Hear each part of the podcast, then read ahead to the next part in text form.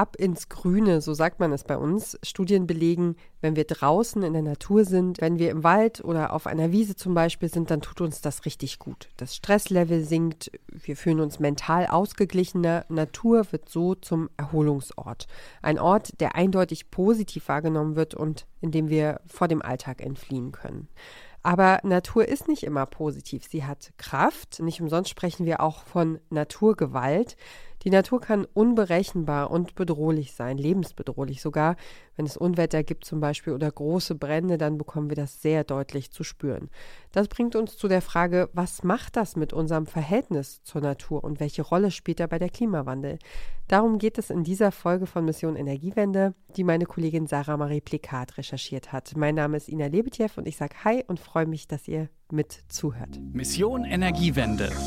Der Detektor FM Podcast zum Klimawandel und neuen Energielösungen.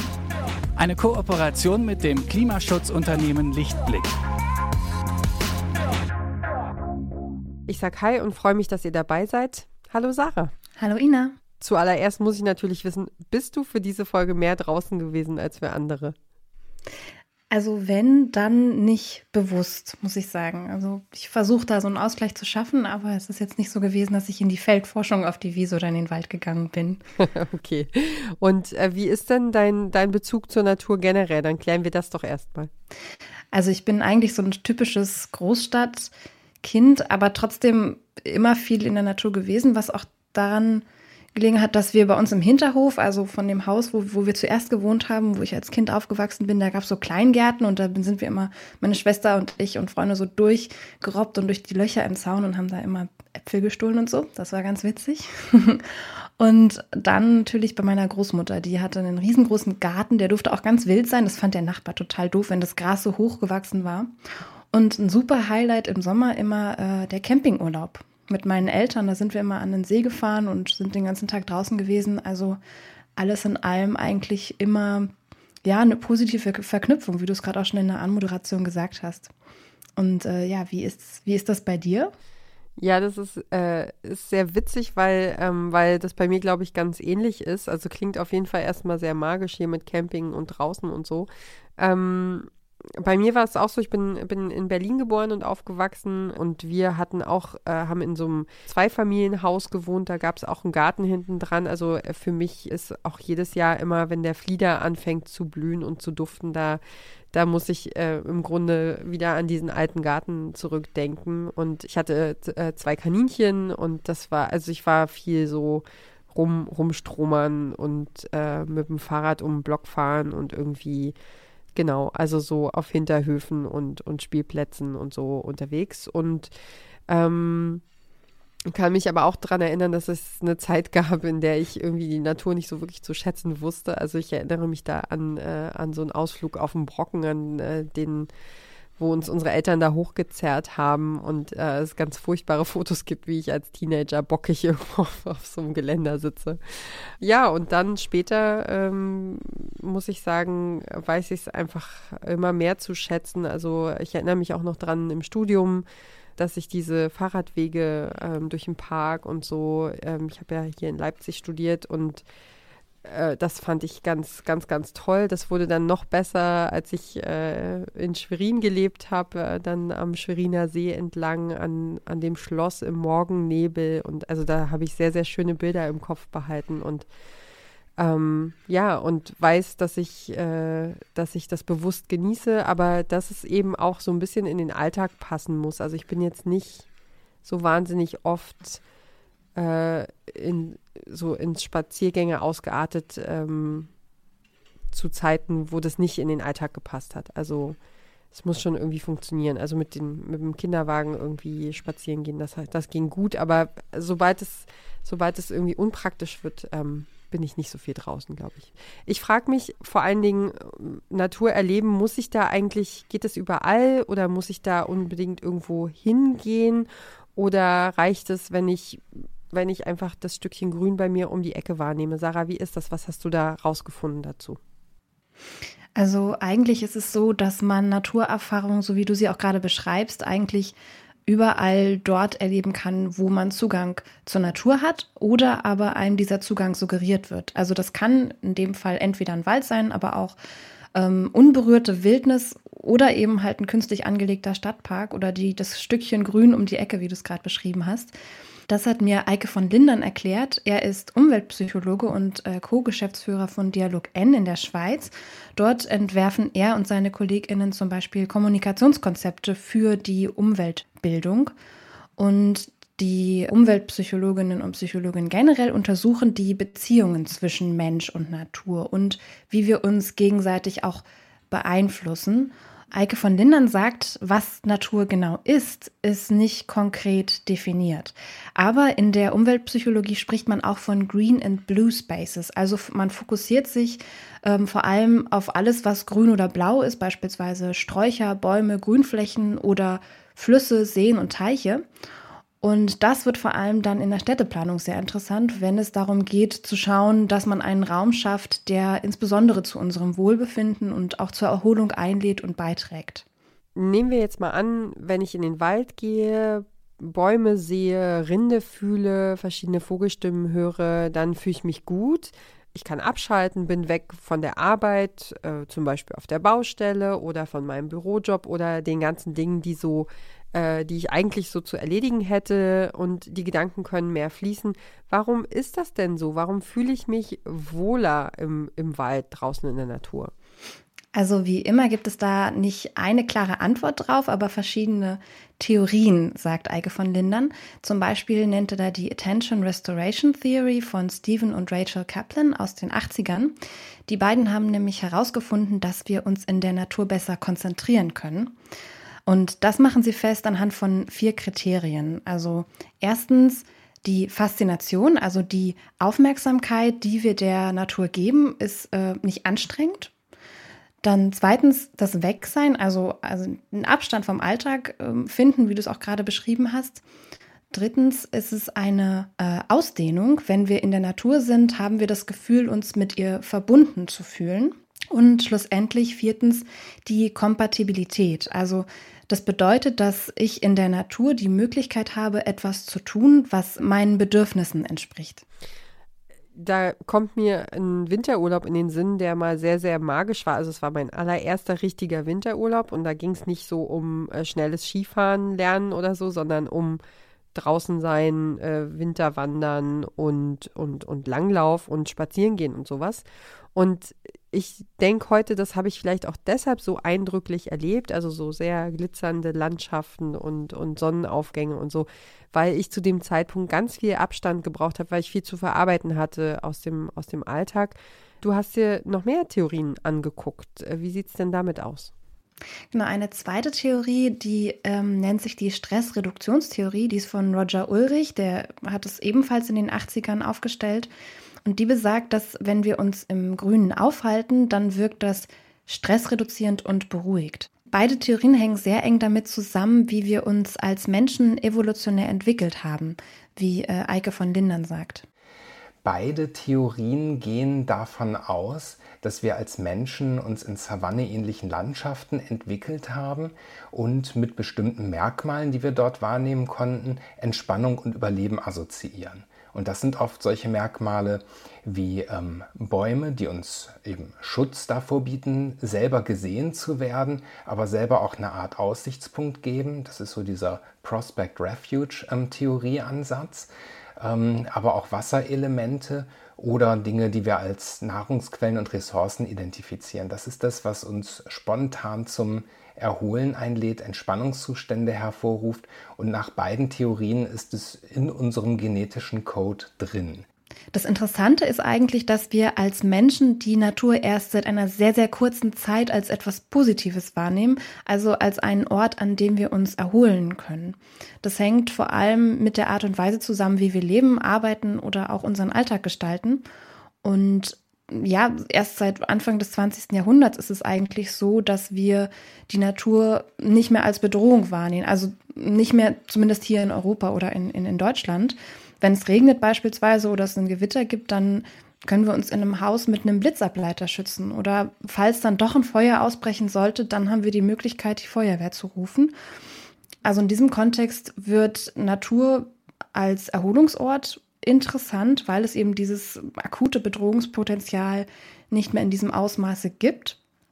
Und das hängt vor allem damit zusammen, weil ein Großteil unseres Lebensmittelpunktes in, in äh, urbanen Räumen stattfindet. Also in der Stadt, wo es tendenziell eher laut ist, die Luft äh, ist oft nicht die beste und wir müssen uns in unserem Alltag ja, sehr stark konzentrieren und diese Geräusche auch filtern. Also das Ganze ist sehr anstrengend und dazu hier auch nochmal Eike von Lindern. Wir brauchen sehr viel sogenannte kognitive Energie ähm, und unsere Ressourcen ermüden einfach mit der Zeit. Und dann brauchen wir Erholung und diese finden wir am besten an Orten, die möglichst weit weg, also von der Wahrnehmung her, von der Psychologie her, weit weg vom Alltag und alltäglichen Belastungen sind.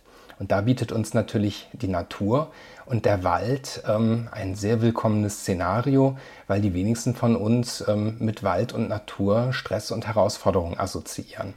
Äh, ich habe ja äh, viele Jahre lang in einem Funkhaus gearbeitet, das direkt am Waldrand stand.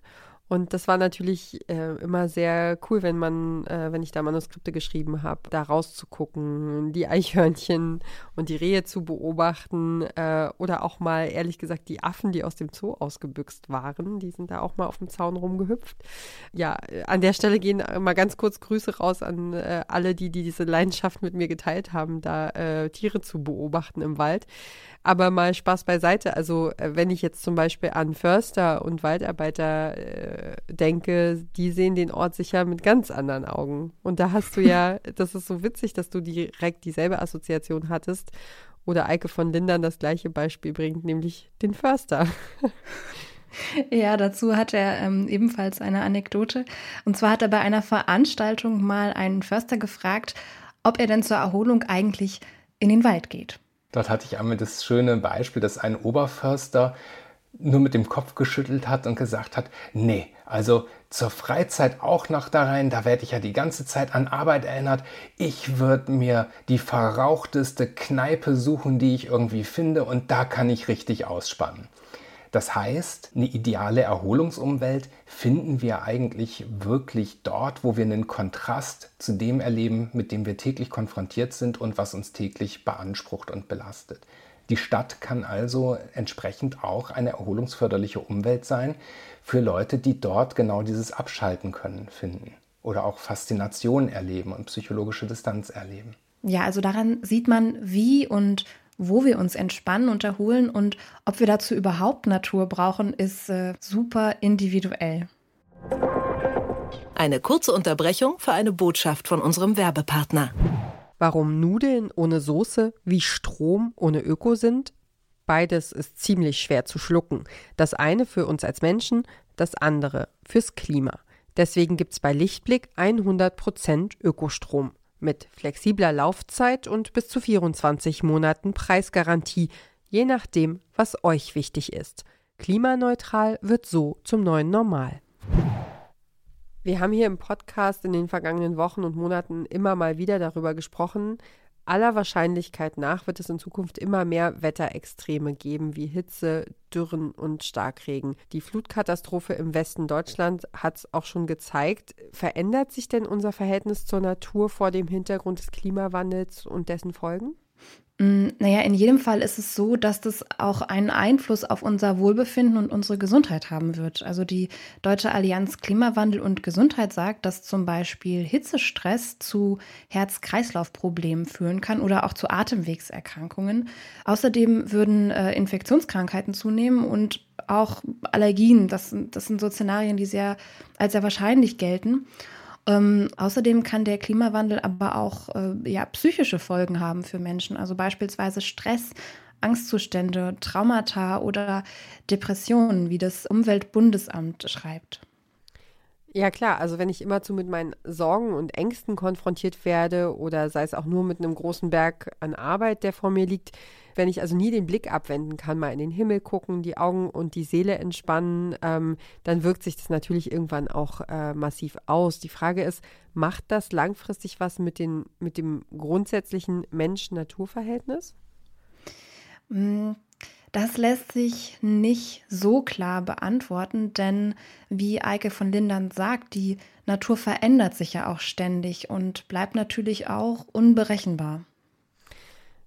Absolut. Also da habe ich auch diese Bilder im Kopf äh, von den vergangenen Tagen vom Vulkanausbruch auf La Palma, ähm, wie sich da diese schwarze, aber auch glühende Masse einfach so über diese, zum Beispiel über die mediterrane Mauer, also die Grenze von einem Haus wälzt. Äh, oder so in den azurblauen Pool läuft und alles, einfach alles unter sich begräbt, ohne dass man was dagegen tun kann. Also die Menschen müssen es da hinnehmen, können nur zuschauen und bleiben völlig handlungsunfähig, weil es eben einfach eine Naturgewalt ist, die sie nicht kontrollieren können. Mhm. Ja, genau. Also so sehr wir das auch manchmal wollen oder versuchen mit Deichen oder anderen äh, Schutzmaßnahmen, manchmal können wir sie eben nicht kontrollieren. Und das ist halt alles in allem ein sehr ja, ambivalentes Verhältnis, was wir da haben als Menschen zur Natur und, äh, und rückwärts. Zumal wir ja auch nicht vergessen dürfen, äh, ein, ein Großteil von dem, was da gerade passiert, ist auch auf unser eigenes menschliches Handeln zurückzuführen. Also wir alle wissen beispielsweise, dass wenn wir fossile Brennstoffe wie Kohle und Gas benutzen, dass das Einfluss auf die globale Erderwärmung hat. Also einerseits paradox, aber darin liegt irgendwie auch das ganze Problem. Ja, sag mal, also ändert das denn jetzt überhaupt etwas, wenn, wenn diese Ereignisse schließlich also tatsächlich als Folge des menschengemachten Klimawandels von uns wahrgenommen werden? Das Problem ist, wir können das eigentlich gar nicht so wirklich erfassen. Also diesen großen Zusammenhang herstellen. Das ist einfach sehr, sehr schwer, insbesondere wenn es auch darum geht, wie wir uns individuell verhalten. Ähm, Eike von Lindern hat da dieses Beispiel, wenn ich einmal in die Ferien fliege, dann habe ich ja nicht automatisch die direkte Konsequenz, dass das jetzt zum Beispiel eine Überschwemmung auslöst. Als Menschen bräuchten wir eigentlich so ein direktes Feedback zu unserem Verhalten und Handeln, damit wir ernsthaft daraus lernen können, damit wir diesen Schluss hinkriegen, das, was ich gerade gemacht habe, hat eine direkte Folge. Die Folgen des Klimawandels, des anthropogenen Klimawandels, die sind allerdings so systematisch und verschachtelt, ähm, dass die einzelne Handlung kaum rausrechenbar ist oder erlebbar ist, was die denn jetzt im globalen System für eine Konsequenz hat. Und das ist tatsächlich sehr schwierig, diesen Schluss hinzukriegen und zu vermitteln, warum es trotzdem auf das Verhalten jedes Einzelnen und jeder Einzelnen ankommt, um gegenzulenken und sich vorzubereiten. Und das ist alles sehr abstrakt und weit weg vom eigenen Erleben und Verhalten. Ja, also ändern können wir das ja wohl kaum, denn die Natur wird uns kein direkteres Feedback geben können. Und ja, also das Artensterben äh, kann ich nun mal nicht, nicht noch genauer abbilden. Also wenn ich jetzt ohne dieses Feedback auskommen muss, wie kann ich mich dann weiter motivieren, überhaupt etwas zu tun? Also eine gute Methode aus der Motivationspsychologie ist beispielsweise die Annäherungsmotivation, sagt Eike von Lindern. Da geht es darum, die Dinge mit einem positiven Gedanken zu verbinden. Also ich kann zum Beispiel sagen, ich, ich ernähre mich jetzt vegan, da muss ich auf das, das und das verzichten und das fällt mir total schwer, weil ich muss mich motivieren und irgendwie macht es mir vielleicht auch nicht so wirklich Spaß, aber ich weiß, es ist irgendwie gut. Ich könnte aber auch sagen, ich ernähre mich vegan, weil das meinem Körper gut tut oder weil ich mehr über verschiedene Gemüsesorten lernen möchte. Aber um das halt erstmal herauszufinden, also an welchen Punkten wir uns einsetzen können, sagt Eike von Lindern, müssen wir natürlich erstmal unser eigenes Handeln daraufhin prüfen, ob oder wie nachhaltig das ist. Was hängt denn jetzt wirklich mit meinem eigenen Verhalten zusammen? Wo leiste ich einen Beitrag, der in eine positive oder in eine negative Richtung geht? Da gibt es natürlich sehr viel Informationen, die gerade auf Vermeidung aus sind, wo gesagt wird, was wir an Verhalten alles nicht mehr machen sollten, wo wir uns einschränken müssen, wie wir mit Ressourcen umgehen, ähm, warum etwas schlecht ist. Ähm, damit wird dummerweise oft eine Vermeidungsmotivation aufgebaut. Und aus der Motivationspsychologie wissen wir eben, dass Vermeidungsmotivation nicht unbedingt die beste und nachhaltigste Motivation ist, weil dieses mit Verzicht verbunden. Stattdessen ähm, kann ich auch schauen, was für Annäherungsmotivationen kann ich aufbauen. Also welche Verhaltensweisen, die die gleiche Funktion erfüllen wie das, was ich sonst mache, sind denn umweltfreundlicher und können das, was ich bisher gemacht habe, ersetzen. Äh, und vor allen Dingen Gleichgesinntes suchen. Also wenn man bestimmte Dinge zusammen macht, dann geht das auch einfach viel einfacher und man kann sich auch gegenseitig äh, motivieren. Ja, aber apropos Gruppen suchen und so weiter, mein Eindruck ist, dass man da oft in seiner eigenen Bubble hängen bleibt. Also wo im Zweifel sowieso schon alle erstens eine Meinung haben oder im besten Falle noch alle einer Meinung sind und äh, eben in, der, in so einer bestimmten Form sozialisiert sind. Äh, wie erreiche ich denn jetzt im Grunde die anderen? Ja, also der Kern dabei ist immer die persönliche Betroffenheit. Also wenn ich mich persönlich mit einem bestimmten Problem oder einer Situation konfrontiert sehe, erst dann wird es möglicherweise für mich auch relevant. Also mein Verhalten verändert sich möglicherweise in Bezug auf ein konkretes Ereignis. Ähm, in der Psychologie spricht man da vom Erleben kritischer Lebensereignisse, wie äh, Eike von Lindern sagt wir können so zynisch das vielleicht auch klingt, solche Ereignisse wie jetzt die ähm, Hochwasserkatastrophe natürlich auch als ähm, erlebbaren Wendepunkt sehen. Das ist ein sehr kritisches Lebensereignis für sehr viele Leute, die betroffen sind, wo sich ganz klar zeigt, ja, Extremwetterereignisse werden wir in Zukunft häufiger haben, die werden stärker sein. In Europa müssen wir damit wirklich rechnen. Wir werden ähm, Dürre- und Hitzeperioden haben. Und damit ist der Klimawandel spürbar. Das kann natürlich jetzt schon das einschneidende Ereignis sein, wo wir sagen, okay, wenn die Infrastruktur und alles jetzt verwüstet ist, wie bauen wir es denn jetzt neu wieder auf? Was können wir denn jetzt in Zukunft besser machen, besser gestalten, damit wir weniger CO2-Emissionen haben, damit ähm, der Nahverkehr besser ausgebaut wird, attraktiver ist, damit es nicht mehr so sehr auf das eigene Auto ankommt, damit ähm, Sachen, Ressourcen schon nachhaltig gebaut werden, auch soziale Strukturen nachhaltig aufgebaut werden. Also könnte man aus psychologischer Perspektive sagen, so eine Umweltkatastrophe infolge des Klimawandels hat das Potenzial, unser Verhältnis zur Natur zu verändern? Eike von Lindern findet ja. Ja, ganz sicher, weil das führt uns natürlich sehr direkt vor Augen, welche Kraft eigentlich hinter der Natur steht. Und dass wir auch mit unserer Technologie und soweit wir auch entwickelt sind, nicht damit klarkommen, wenn es wirklich ständig Starkereignisse gibt. Starkregen gibt, Hitze, Dürreperioden. Das lässt uns ganz klar spüren, wie klein wir als Menschen eigentlich im Vergleich zu den Naturgewalten sind. Und dass wir dort wirklich einen Weg finden müssen, mit der Natur zu leben, nachhaltig zu leben und nicht uns auf der sicheren Seite ähm, wähnen können, nur weil wir eine Technologie entwickelt haben.